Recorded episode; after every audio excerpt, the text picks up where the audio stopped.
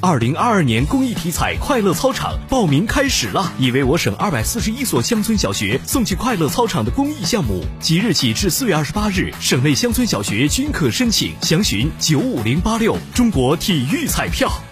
郑州交运集团昨天发出通告，陇海汽车站自四月六号起停止客运站经营业务，线路将分流至郑州中心站、客运南站和北站。